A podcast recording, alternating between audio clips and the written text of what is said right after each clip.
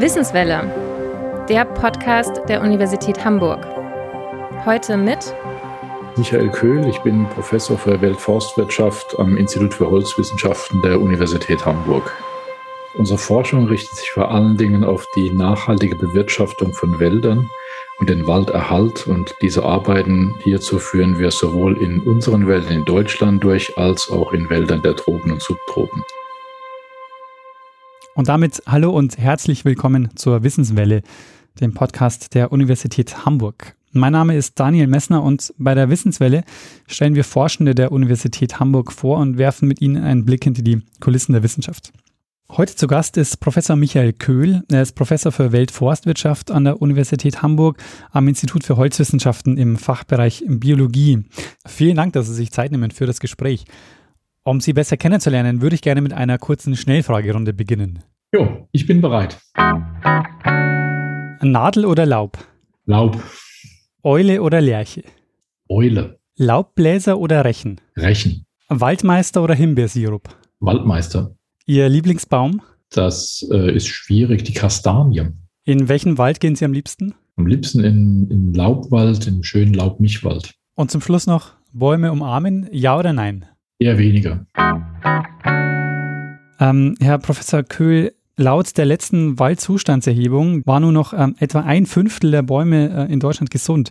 Wie geht es denn den Bäumen in Hamburg? Ja, den Bäumen in Hamburg, denen geht es besser als den Bäumen zum Beispiel in Nordrhein-Westfalen, Sachsen-Anhalt, Hessen oder Thüringen.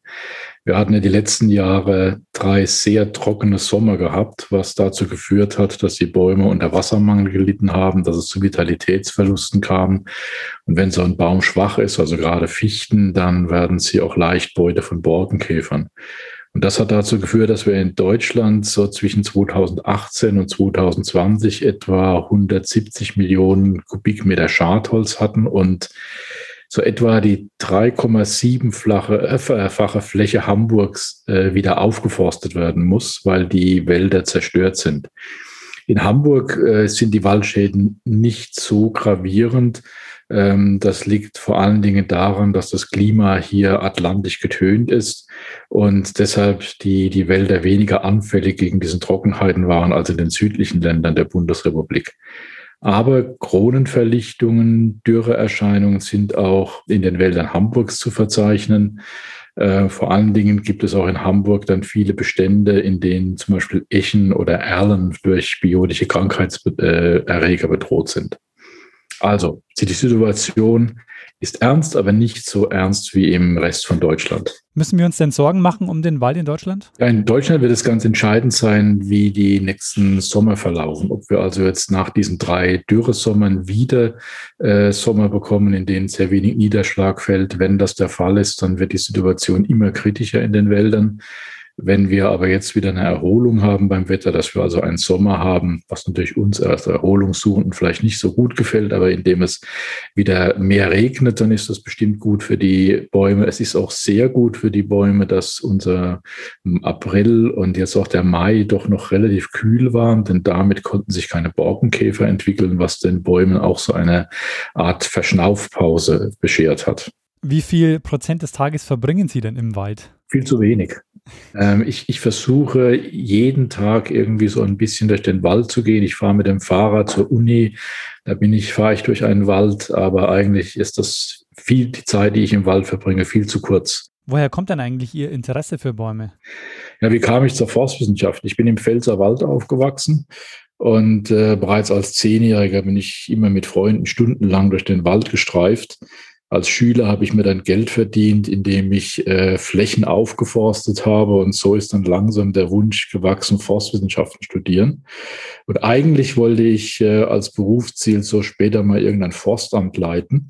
Äh, dann war ich aber in den USA zu einem Studienaufenthalt und der mich dort betreuende Professor hat mir erklärt, dass so ja, Arbeiten im Wald in einem Forstamt eigentlich eine ganz langweilige Sache sei hat nicht ganz recht gehabt, aber er hat mich überzeugt damals und er hat gemeint, die Wissenschaft sei viel spannender, viel aufregender, viel interessanter und er wolle mir das während meines Aufenthalts in den USA zeigen, dass dem so ist und es ist ihm gelungen. Als ich zurückkam, wollte ich also nicht mehr ins Forstamt, sondern in der Wissenschaft bleiben.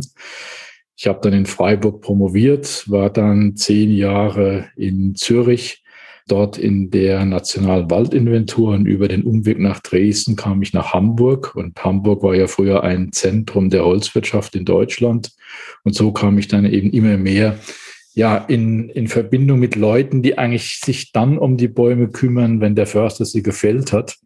Und äh, so habe ich über gemeinsame Projekte eigentlich immer mehr Erfahrungen gewinnen können, welche wunderbaren Dinge man mit Bäumen machen kann, wenn sie einmal gefällt wurden. Also außer Möbel. Außer Möbel, da gibt es noch viel. Holz ist ja ein, ein, ein sehr alter Rohstoff. Bereits vor 300, 400.000 Jahren haben Menschen begonnen, Holz als Energieträger zu nutzen. Und auch heute äh, sind weltweit noch etwa zwei Milliarden Menschen von Holz als primärer Energiequelle abhängig. Auch wir in Deutschland kommen ja dauernd mit Holz in Berührung. Also Möbel haben Sie schon genannt. Aber wir leben in Holzhäusern. In der Hafen City entsteht zum Beispiel gerade ein Hochhaus von 65 Metern Höhe, das wirklich neue Maßstäbe für ökologisches Bauen setzen wird und auch das höchste Haus in Holzbauweise in Deutschland sein wird. Wir brauchen Papier, sei es Zeitungspapier, Verpackungspapier, Hygienepapiere. Jeden Tag benutzen wir die. Äh, unsere Kleidung kann aus Holzfasern bestehen. Also wenn Sie zum Beispiel Viskose tragen, dann besteht das vor allem, diese Viskose vor allen Dingen aus, aus Buchenfasern. Aber vielleicht haben Sie heute auch schon Holz gegessen.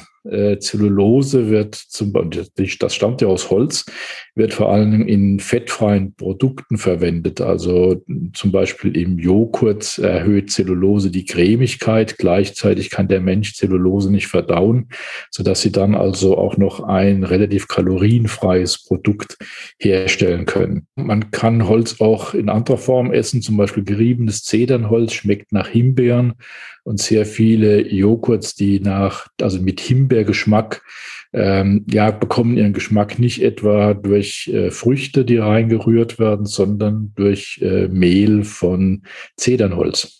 Sie haben jetzt Holz als Baustoff angesprochen.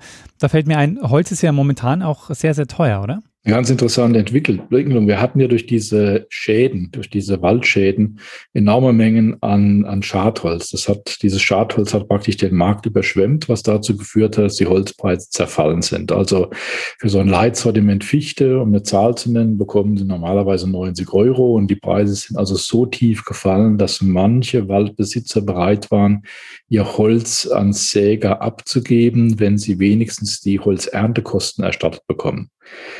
Die Sägeindustrie hat jetzt eine ganz andere Situation erlebt. Die hatten auf der einen Seite einen billigen Rohstoff. Das gibt ja den schönen Spruch, wenn im Wald die Fichten fallen, lässt der Säger Korken knallen. Also die haben sehr billig einkaufen können, ihren Rohstoff. Aber es gab eine enorme Nachfrage und die kam vor allen Dingen durch äh, Nachfrage nach Sägeholz aus China und aus den USA.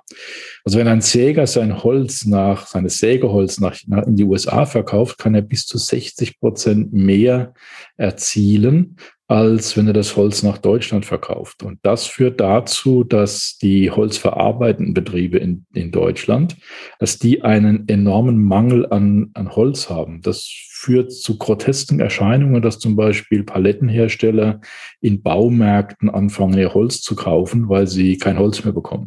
Und dann haben wir in der, in der verarbeitenden Industrie diesen ja, Klopapiereffekt, den wir ja bei der Corona-Krise beobachten konnten. Man fängt also an, wenn ein Gut knapp wird, das Gut zu horten. Das heißt, die Nachfrage wird eigentlich dann nochmal dadurch sehr stark angeheizt. Und das hat dazu geführt, dass wir eben eine ja mittlerweile schon Holzverknappung haben. Auch dadurch noch befeuert, dass in der Corona-Krise viele Menschen nicht verreisen durften und konnten, also mehr Geld zur Verfügung hatten. Dann saß man zu Hause rum, es wurde einem langweilig und was macht man dann? Man fängt an, irgendwie vielleicht einen Holzboden in sein Wohnzimmer zu legen oder irgendwo ein Regal zu bauen, ein Gartenhaus aus, äh, aufzubauen. Und damit ist also auch im privaten Bereich, im Do-it-yourself-Bereich, die Nachfrage nach Holz relativ stark gestiegen. Und diese ganzen Entwicklungen haben dazu geführt, dass wir bei manchen Holzprodukten, also zum Beispiel Brettschichtholz, äh, Konstruktionsvollholz, Preissteigerungen von 25 bis 50 Prozent hatten. Da werden wir wahrscheinlich in den nächsten Jahren mit einer Holzknappheit leben müssen. vor allen Dingen auch, weil wir ja politische Initiativen wie den Green Deal haben oder die erneuerbare Energienrichtlinie. Das sind alles Bereiche, wo wir einen sehr starken ja, Schwerpunkt auf der Nutzung von Holz haben. Und daher wird der Bedarf nach Holz eigentlich eher steigen als sinken. Welche konkreten Auswirkungen hat denn der Klimawandel auf den Wald? Wenn wir also eine Zunahme der Temperaturen haben, dann wäre das zunächst mal nicht so schlimm. Das können Bäume ab, aber sie brauchen dann eben eine entsprechend gute Wasserversorgung. Und wenn die nicht mehr vorhanden ist, dann wird es dazu führen, dass also immer mehr Bäume absterben werden. Das Absterben ist nicht so, dass sie unbedingt vertrocknen, aber sie werden in ihrer Vitalität geschädigt. Und dann, wenn so ein Baum schwächelt, dann kommen sofort die Antagonisten, also Borkenkäfer bei den Nadelhölzern oder irgendwelche Eichenprozessionsspinner oder andere Insekten, die sich auf den Laubbäumen tummeln. Und die setzen den Bäumen dann relativ stark zu. Und so eine Kalamität, was weiß ich, Eichenprozessionsspinner, das können Eichen und Buchen äh, relativ gut ab. Die werfen dann einfach ihr Laub ab oder das Laub wird abgefressen und sie haben, eine, wenn sie so wollen, kürzere Vegetationszeit, aber im nächsten Jahr treiben sie wieder aus. Wenn jetzt aber im nächsten Jahr schon wieder eine Dürre kommt, schon wieder die Vitalität angegriffen wird und sich das eben fortsetzt, dann wird es mit dem Wald relativ schlecht aussehen dann pflanzt man am besten Bäume aus anderen Klimazonen, die das dann ausgleichen werden. Ja, das kann man machen. Ähm, wenn Sie jetzt sagen Bäume, dann gibt es da zwei Möglichkeiten. Das können einmal neue Baumarten sein, die es im Moment bei uns noch nicht gibt. Das können aber auch Herkünfte von Baumarten sein, die bei uns wachsen. Wir haben zum Beispiel in Kiel einen Versuch laufen, in dem verschiedene Buchenherkünfte angebaut wurden. Und wir haben gesehen, dass im Trockenjahr 2003 Buchen aus Rumänien relativ gut mit diesen Trockenheiten umgehen konnten. Die hatten also relativ geringe Vitalitätsverluste. Und so könnte man überlegen, ob man Herkünfte unserer im Moment schon vorkommenden Baumarten einfach aus Gebieten hier anpflanzt, in denen sie jetzt schon einer stärkeren Trockenheit ausgesetzt sind. Ähm, wir können aber auch neue Baumarten bei uns einführen. Wir haben ein paar Baumarten schon sehr erfolgreich eingeführt. Küstentanne, ähm, Douglasie, Roteiche sind Baumarten, die sich uns in unsere Wälder sehr gut integrieren lassen, die auch mit äh, gerade Douglasie mit diesen Trockenperioden besser umgehen können als die heimische Fichte. Aber wir müssen natürlich sehr vorsichtig sein, wenn wir jetzt irgendwelche Baumarten anbauen, mit denen wir einfach keine Erfahrungen haben. Gartenbesitzer kennen vielleicht den Götterbaum, Baum, der relativ schön aussieht, aber invasiv ist und sich dann sehr schnell unkontrolliert vermehrt und alles andere überwächst. Und das kann natürlich auch vorkommen, wenn wir irgendwelche Bäume, die anderswo in einem Ökosystem wunderbar funktionieren, bei uns anpflanzen, die dann invasiv werden. Robinie ist so ein Beispiel. Das ist eine Baumart, die auf trockenen Standorten wächst, aber auch leicht äh, invasiv wird. So muss man also sehr vorsichtig sein, wenn man äh, neue Baumarten hier einführt. Ganz so einfach ist es nicht. Und wir müssen auch sehen, dass äh, wir natürlich immer auch dran denken müssen, dass wir das Holz dieser Baumarten dann noch verwenden können müssen. Äh, man will ja nicht nur Brennholz anbauen. Also auch da muss man schauen, ob diese Baumarten dann die entsprechenden physikalischen äh, und optischen Eigenschaften haben, die wir bei unseren Bäumen, bei unseren Baumarten vorfinden. Das heißt, der Wald muss sich ändern, wenn sich das Klima auch ändert. Aber reichen denn dafür die Maßnahmen mit diesem zum Beispiel Anpflanzen anderer Arten oder so schon aus, um den Wald zu retten?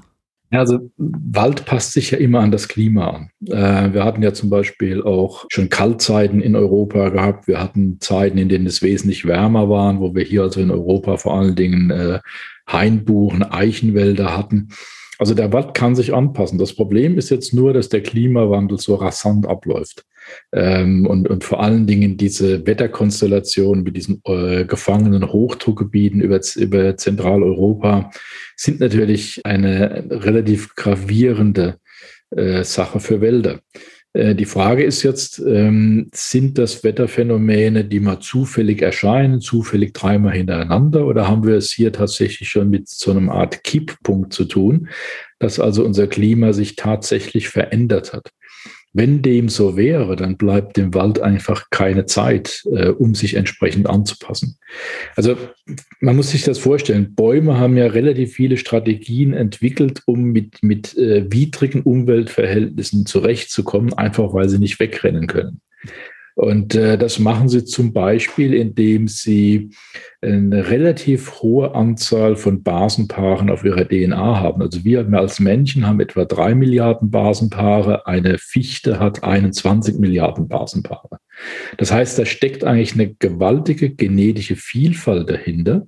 Und äh, wenn man jetzt zum Beispiel sieht, so ein, ein Bestand in Verjüngung, eine, ein Buchenbestand zum Beispiel in einem Mastjahr, da kann es durchaus sein, dass drei Millionen Sämlinge pro Hektar aufgehen. Und im Endbestand sind dann vielleicht noch zwei, drei, vierhundert Buchen, die es also wirklich bis zum Endalter, bis zur Hiebsreife oder in einem Naturwald bis zum Klimaxstadium schaffen. Und äh, von diesen drei Millionen auf 300 führt, äh, wird natürlich eine enorme natürliche Selektion durchgeführt. Und das überleben nur die Exemplare, die wirklich am besten an die Umweltverhältnisse angepasst sind. Und so kann man sagen, über Naturverjüngung oder durch die natürliche Anpassung wäre es den Bäumen bestimmt möglich, sich auch an andere Klimata zu gewöhnen, sich dort anzupassen. Aber wie gesagt, die Zeit reicht vielleicht nicht. Und darin liegt das Problem. Jetzt beschäftigen Sie sich ja nicht nur mit der nachhaltigen Waldbewirtschaftung hierzulande, sondern auch mit den Tropenwäldern. Ähm, was unterscheidet denn ähm, die Waldnutzung hier und in den Tropen? Ja, wir, wir haben äh, ja zwischen der Waldbewirtschaftung in den Tropen und in unseren Wäldern einen ganz, ganz erheblichen Unterschied. Unsere Wälder sind ja in Deutschland fast alles Wirtschaftswälder. Das heißt, wenn wir über eine Fläche gehen, können wir eigentlich jeden Baum, der da steht, äh, tatsächlich auch nutzen und einer Verwendung zuführen. In den Tropen ist es anders. In den Tropen haben wir sogenannte kommerzielle und nicht kommerzielle Baumarten. Diese Unterscheidung wird gemacht, weil man nicht jeden Baum, der in den Tropen wächst, auch tatsächlich verwenden kann. Also wenn Sie zum Beispiel in ein Land wie Surinam gehen, dort führen wir relativ viele Projekte durch, weil das ein Land ist, das noch 95 Prozent Waldbedeckung hat, also mit Naturwald bedeckt ist und damit eigentlich für uns ein ideales Feld für unsere Forschung ist. Dort hat, hat man, findet man etwa 600, 660 Baumarten im Wald. Von diesen 600 oder 660 Baumarten werden aber nur 20 Baumarten tatsächlich kommerziell genutzt und geerntet. Das hat verschiedene Gründe. Zum einen ist es so, dass Bäume ähm, einfach nicht die physischen Eigenschaften haben, die man braucht für die Holzverwendung. Also denken Sie an Faserlängen. Wenn Sie aus so einem Baum ein Brett schneiden, machen ein Regal draus, stellen Bücher rein, dann wird Ihnen das Brett gerade durchbrechen, weil das einfach die, die Tragkraft nicht hat. Ähm, das kann sein, dass das Holz hässlich aussieht, also eine ganz, ganz hässliche Maserung und Holzfarbe hat. Und ähm, ja, was ich besonders mag, sind die sogenannten Stinkbäume. Das heißt, das Holz Holz äh, entwickelt einen sehr unangenehmen Geruch. Vor allem dann, wenn es auch ein bisschen feucht wird. Und äh, ja, wer, wer hat schon gerne Hundeurin als so Geruchskomponente in seinem Wohnzimmer? Und das sind so alles Gründe, warum viele Bäume gar nicht nutzbar sind und sich die Nutzung nur auf ganz wenige Bäume konzentriert. Und da kommen wir auf ein weiteres Problem. Wenn Sie sich also so einen Wald vorstellen in den Tropen, ähm, dann finden Sie wie so einen, so einen Salz- und Pfeffereffekt, so pro Hektar vielleicht ein, zwei, drei Bäume, die tatsächlich so groß sind, aber auch die entsprechende Baumart aufweisen, dass man sie nutzen kann. Also wenig, also nur ja. wenige Bäume auf, auf, auf einen ganzen Hektar. Ja, das sind also wirklich wenige. Bei uns kann man im Prinzip jeden Baum nutzen, dort eben nur so ein bis drei, vielleicht mal vier Bäume pro Hektar. Jetzt stehen die also auf, diesen, auf diesem Hektar, auf diesen 10.000 äh, Quadratmetern und sind ja relativ stark. Das heißt, wenn man so einen Baum fällt, dann reden wir über ein Gewicht von 10 bis 20 Tonnen, die man dann als, als Holzstamm aus dem Wald rausholen muss. Und jetzt kann es passieren beim Fällen, dass diese, das sind ja relativ große Bäume mit relativ großen Kronen, dass die also zunächst mal mehrere Bäume schon umreißen beim Fällen, die dann einfach liegen bleiben im Wald. Das sind Holzernteverluste. Dann muss man wegen des starken Gewichtes an diese Bäume relativ nah heranfahren mit relativ großen Maschinen, also Planierraupen oder ähnlichem, äh, wie man sie bei uns im Straßenbau findet. Äh, und hängt dann diese 10, 20 Tonnen an die Raube an und zieht den Stamm aus dem Wald raus. Das führt dazu, dass erstmal die Raube natürlich hinfahren muss. Das heißt, die muss sich erstmal eine Schneise durch den Wald drücken, da fallen Bäume weg. Und dann wird natürlich der Boden zerstört. Der Baum bleibt auch mal irgendwie, wenn er an der Seilkette hängt, wo hängen und reißt noch einen Baum mit um, sodass man also sagen kann, für jeden Kubikmeter Holz, den wir aus einem Tropenwald ernten, also tatsächlich an die Waldstraße bringen, fallen in der Regel so bis zu sieben Kubikmetern Abfall an, Holzernteverluste an, die einfach im Wald verbleiben und verrotten. Und was sind dann da so Ihre Forschungsfragen, wenn Sie sich mit den Tropenwäldern beschäftigen? Äh, was wir versuchen, sind zwei Fragen nachzugehen. Einmal die Frage, wie können wir denn, wenn Holz schon geerntet wird, wie können wir denn dafür sorgen, dass diese Holzernteverluste relativ gering bleiben? Und das kann man machen, indem man also zum Beispiel äh, die Bäume in Lücken fällt, dass sie also relativ wenig Bäume mitreißen, indem man Lianen kappt, bevor man den Baum fällt indem man aber vor allen Dingen dieses äh, Erschließungsnetz, also die Rückepfade, auf denen die Raupen fahren, dass man die geschickt plant, sodass man also möglichst wenig Fläche befahren kann. Und wir haben es damit erreicht, dass wir bei Holzerntemaßnahmen also nur noch ein Kubikmeter Holzabfälle haben pro Kubikmeter Holz, den wir aus dem Wald herausholen. Damit kann man also schon sehr viel machen. Das nächste Problem, da kommen dann die Kollegen, die mehr in der mechanischen Holzverarbeitung arbeiten, hier bei uns zum Zuge, kommt dann, wenn man das Holz verarbeitet. Bei uns hat ein Sägewerk so eine Ausbeute von etwa 70 Prozent. Also ähm, 70 Prozent des Holzes, was in das Sägewerk gehen, werden tatsächlich Bretter, Balken, Dachlatten oder sonst irgendwas. Und 30 Prozent fallen als äh, Schnittverluste an. Und die gehen dann zum Beispiel in die Papierzellstoffindustrie, in die Spanplattenindustrie oder werden als Pellets oder sonst irgendwie energetisch verwendet. Also eigentlich ist die, die Ausnutzung bei 100 Prozent. In den Tropen haben sie aber Verluste von 70 Prozent. Also da müssen Sie sich vorstellen, Sie haben so einen Stamm, der ist vielleicht 80 Zentimeter im Durchmesser, ist 12, 15 Meter lang und wenn der gesägt wird, sind 70 Prozent des Holzes Abfall. Das wird dann irgendwo auf, auf so eine Halde gelegt und einmal pro Woche abgebrannt, also nicht genutzt.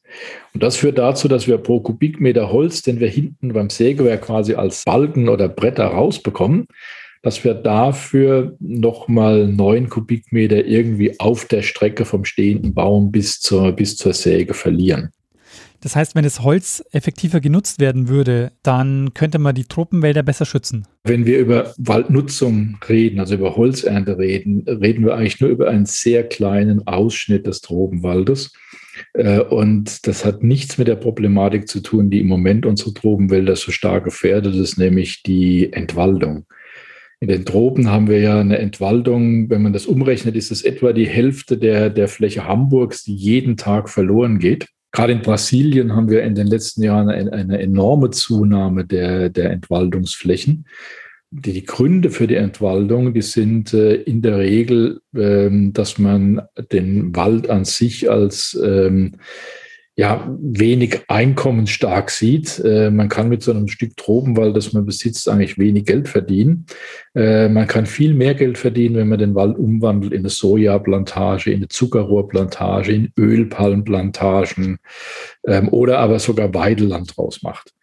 Und äh, das führt dazu, dass eben die industrielle Landwirtschaft relativ stark verantwortlich ist dafür, dass immer mehr Flächen gerodet werden. Und es gibt eine Untersuchung der Europäischen Union und des, des WWF, die zum Beispiel besagen, dass fast 20 Prozent der globalen Entwaldung auf die Kosten der Europäer gehen, weil wir ja gerade diese Produkte kaufen. Also wir essen äh, Schweinefleisch oder Rindfleisch und dass die, die, die Tiere werden mit Soja gefüttert, das irgendwo in Brasilien angebaut wird und damit importieren wir ja auch die, die tropische Entwaldung.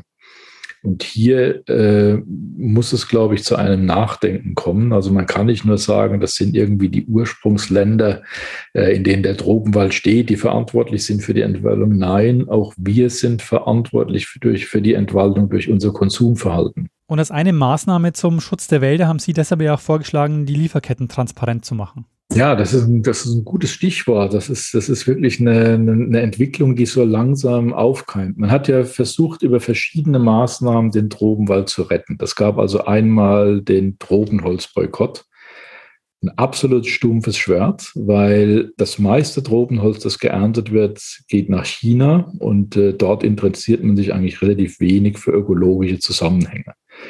Das heißt also, mit Tropenwaldboykott erreicht man eigentlich sehr wenig. Dann gab es eine andere Phase, das war RED, also Reducing Emissions from Deforestation and Forest Degradation, also die Vermeidung von Emissionen durch die Vermeidung von Entwaldung und Walddegradierung.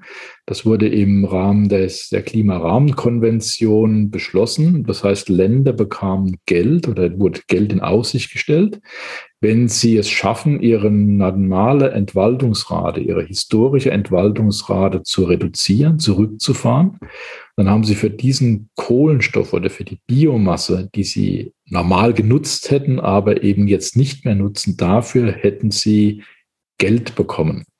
Das Problem ist nur, dass die, der Nachweis, wie viel Holz eigentlich stehen bleibt, und diese ganzen Transaktionskosten, die es dann noch gibt, also das Geld, was von einer europäischen oder einer internationalen Organisation in die Länder fließt, dann dort verteilt werden soll auf die lokale Bevölkerung, das hat so hohe Transaktionskosten, dass eigentlich zum Schluss für die Leute, die also tatsächlich vor Ort für die Entwaldung verantwortlich waren, äh, nichts mehr übrig blieb. Also ist das im Prinzip auch etwas, was nicht unbedingt funktioniert hat.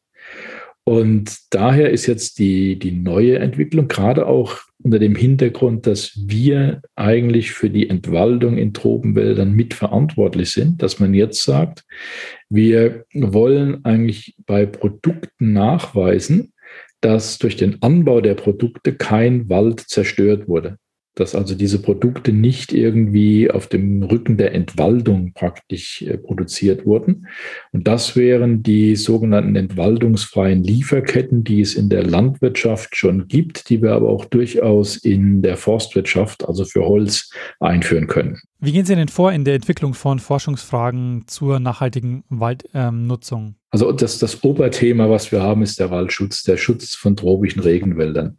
Jetzt kann man das machen, indem man praktisch so sich überlegt, so wie so eine Art Käseglocke über diese Wälder zu, zu stülpen und dann hofft, dass da nichts mehr passiert. Das ist aber einfach unreal, weil es genügend Kräfte in den Ländern gibt, die eigentlich ein massives Interesse daran haben, die Wälder zu äh, roden und damit andere, andere Produkte anzubauen.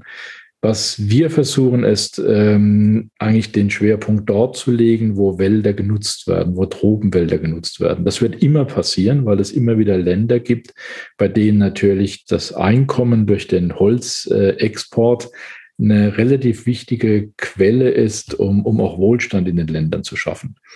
Und so versuchen wir also, wenn schon Tropenwälder genutzt werden, das dann wenigstens so zu machen, dass die Schäden möglichst gering bleiben. Das können wir machen, indem wir Holzerntemethoden versuchen zu etablieren, die bestandesschonender sind als das, was im Moment praktiziert wird. Aber wir haben auch ein Projekt gehabt ähm, in der Karibik, also in Belize, Trinidad, Guyana und Suriname Dort haben wir 100 äh, Hektar Waldfläche aufgenommen, also ein relativ großes Waldgebiet. Ähm, und auf diesen Flächen wurde vor 30 Jahren einmal Holz geerntet und wir haben uns dann angeschaut, wie hat sich eigentlich der Wald entwickelt nach dieser Holzernte. Und es wurden auch verschiedene Holzernteeingriffe, also verschiedene Nutzungsstärken, verschiedene Nutzungsmodalitäten in diesen Wäldern durchgeführt. Und wir haben also geschaut, wie sieht denn der Wald nach 30 Jahren, nach so einem Nutzungseingriff überhaupt aus? Sie haben da 100 Hektar Wald erfasst. Das heißt, da müssen ja wahnsinnig viele Bäume stehen. Wie kann ich mir denn das vorstellen? Also wie haben Sie das gemacht? Ähm, wie oft sind Sie da durch den Wald gelaufen? Ja, das ist eine interessante Frage. Also wir haben etwa ein Jahr lang gemessen und wurden dabei aber sehr stark von äh, den lokalen, von lokalen Forschungsinstitutionen in den vier Ländern unterstützt. Die Anzahl Bäume, die, die wir so gemessen haben, das waren, glaube ich, insgesamt 83.000 Bäume, aber wir haben auch nur die Bäume erfasst, die über 25 Zentimeter Stammdurchmesser haben. Sonst wären wir praktisch heute noch am Messen. Das wäre einfach zu viel Arbeit gewesen. Und von diesen Bäumen haben wir die Durchmesser erfasst. Wir haben äh, die Stammqualität erfasst. Wir haben genau die Koordinaten erfasst, bei denen, auf denen der Baum steht und dann später über Bestandeskarten weitere Analysen zu Konkurrenzverhältnissen und so weiter zu machen. Und wir haben die Baumart erfasst und das hat sich als etwas schwierig herausgestellt. Wenn Sie sich vorstellen, es gibt 600 Baumarten in diesen Wäldern, dann brauchen Sie schon entsprechende Experten, die die Baumarten auch tatsächlich unterscheiden können. Tree Finder oder Tree Spotter ähm, sind also ein paar wenige Leute, die Sie in den Ländern finden. Was wir gemacht haben, war, wir haben die natürlich erstmal spotten lassen, aber dann auch zum Beispiel Laubproben von den Bäumen entnommen und haben die dann in Laboren bestimmen lassen, um auch so eine, ja, eine gewisse Sicherheit zu haben, dass diese Tree Spotter auch wirklich die richtigen Baumarten erkennen. Dann haben wir Proben von Bäumen genommen, also Rinden oder Äste, Blätter und haben die dann in äh, Herbarien genauer bestimmen lassen in den Ländern.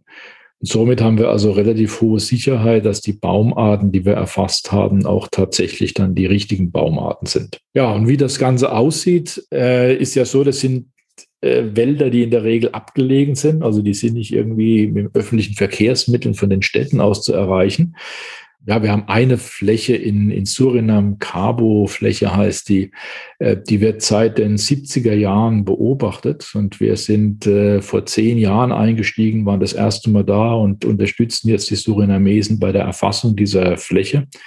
Ähm, dort gibt es ein Camp, äh, das muss man sich ähm, relativ einfach vorstellen. Das ist also irgendwie so ein Blechdach auf Stelzen. Darin hängen dann Hängematten, in denen man schläft. Äh, es gibt ein Kochzelt, in dem ein Koch äh, das Frühstück bereitet, das Mittagessen oder Lunchpakete bereitet und dann abends, wenn man aus dem Wald zurückkommt, dann das Abendessen vorbereitet hat. Es gibt einen kleinen Generator, mit dem wird Wasser aus dem Fluss, aus einem Fluss ähm, in einen Tank gepumpt, sodass man sich also abends duschen kann. Ja, und ansonsten geht es da relativ rudimentär zu. Aber es ist natürlich ein ganz, ganz hervorragendes Erlebnis. Ähm, in den Wäldern ist es schwül und heiß. Das heißt, äh, es ist extrem anstrengend, durch die Wälder zu laufen, einfach schon von der physischen Anstrengung her. Ähm, dann sind die Wälder sehr dicht. Das heißt, wenn man da nicht aufpasst, hat man schnell mal die Truppe verloren. Und in einem solch dichten Wald, wo man also wirklich vielleicht ja, wenn es gut geht, zehn Meter weit sehen kann, dann ist schon wieder alles zugewachsen. Verliert man auch ganz schnell die Orientierung. Und deshalb hat jeder, der damit rausgeht in den Wald, eine Trillerpfeife dabei. Und wenn man wirklich mal verloren geht, dann muss man eben so lang pfeifen, bis man irgendeine Antwort bekommt. Und dann äh, kann man sich so langsam mit dem Gehör wieder der Truppe nähern. Und äh, jetzt sind wir bei Geräuschen. Das ist auch etwas, so ein Wald. Bei uns heißt ja, der, der Wald steht still und schweiget. In den Tropen ist es im Wald immer, immer laut. Also da irgendwie piep, äh, pfeift, piep, schnarrt, krächzt, äh, immer irgendein Tier also auch nachts, sodass man da also immer eine, eine unwahrscheinliche Geräuschkulisse hat. Und das ist äh, was einfach Wunderbares, wenn man da in diesen Wäldern sein kann. Gibt es da auch Gefahren? Also gibt es äh, Tiere, die, denen man am besten nicht begegnet? Oh ja, also es, es gibt äh, in den Wäldern dort gibt's äh, Raubkatzen, also Jaguar, aber die, die sind ähm, eigentlich nicht so gefährlich, weil wir als Menschen einfach nicht in deren Beuteschema passen. Äh, es gibt Schlangen, die meisten rennen weg, aber es gibt eine, Bushmaster heißt die oder wird die genannt, das ist eine Schlange, die ist territorial, die bleibt also sitzen. Und in der Regel ist es so, dass der Erste, der kommt, der kann auch vorbeilaufen, aber den Zweiten oder Dritten, der wird dann gebissen. Und diese Schlange ist äh, extrem giftig, sodass man also immer irgendwelche Notfallsets dabei hat, mit denen man dann sofort ähm, das Gift aus der Bisswunde raussaugen kann gibt zum Beispiel auch Pfeilgiftfröche. Also wenn man da irgendwie so ein Maßband um einen Baum legt, dann sollte man erstmal gucken, was da auf der anderen Seite ist und nicht einfach so den Baum kuscheln und das Band rumlegen. Das kann dann unter Umständen auch ähm, ja, zu unangenehmen Begegnungen mit der Tierwelt führen.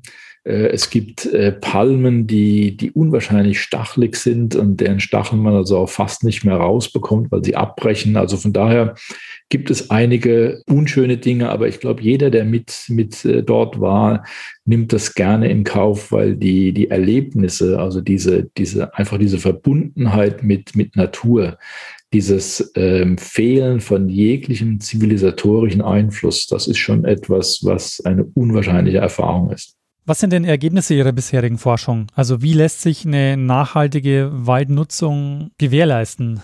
Ja, da gibt es verschiedene Ansätze. Also das, das Grundproblem ist ja, dass so eine Waldentwicklung unwahrscheinlich lange dauert.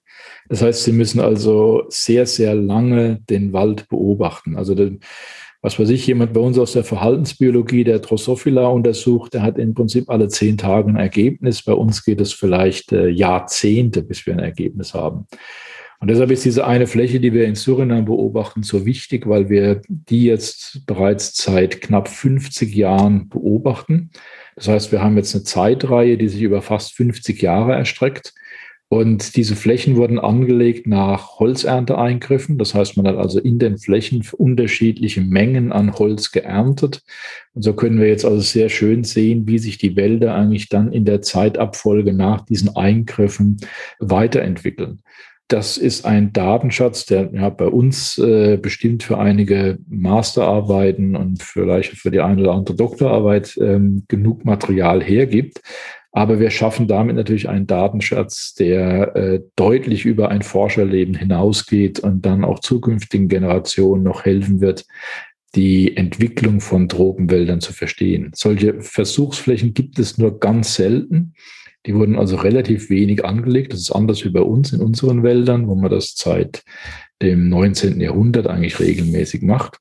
Aber wir bekommen damit natürlich äh, sehr, sehr vielfältige Informationen. Man muss sich das vorstellen. Wir haben bei uns in unserem Wald eine relativ begrenzte Anzahl Bäume. Also wenn man die Nutzbaumarten nimmt, dann sind wir vielleicht bei 20 Baumarten, die in unserem Wald wachsen. In den Tropen haben wir über 600 Baumarten. Das heißt, wir haben dort ein viel, viel differenzierteres Wachstumsverhalten, als wir es in unseren Wirtschaftswäldern finden. Konkurrenzverhältnisse auch zwischen den einzelnen Baumarten sind dort ganz anders gestaltet als bei uns.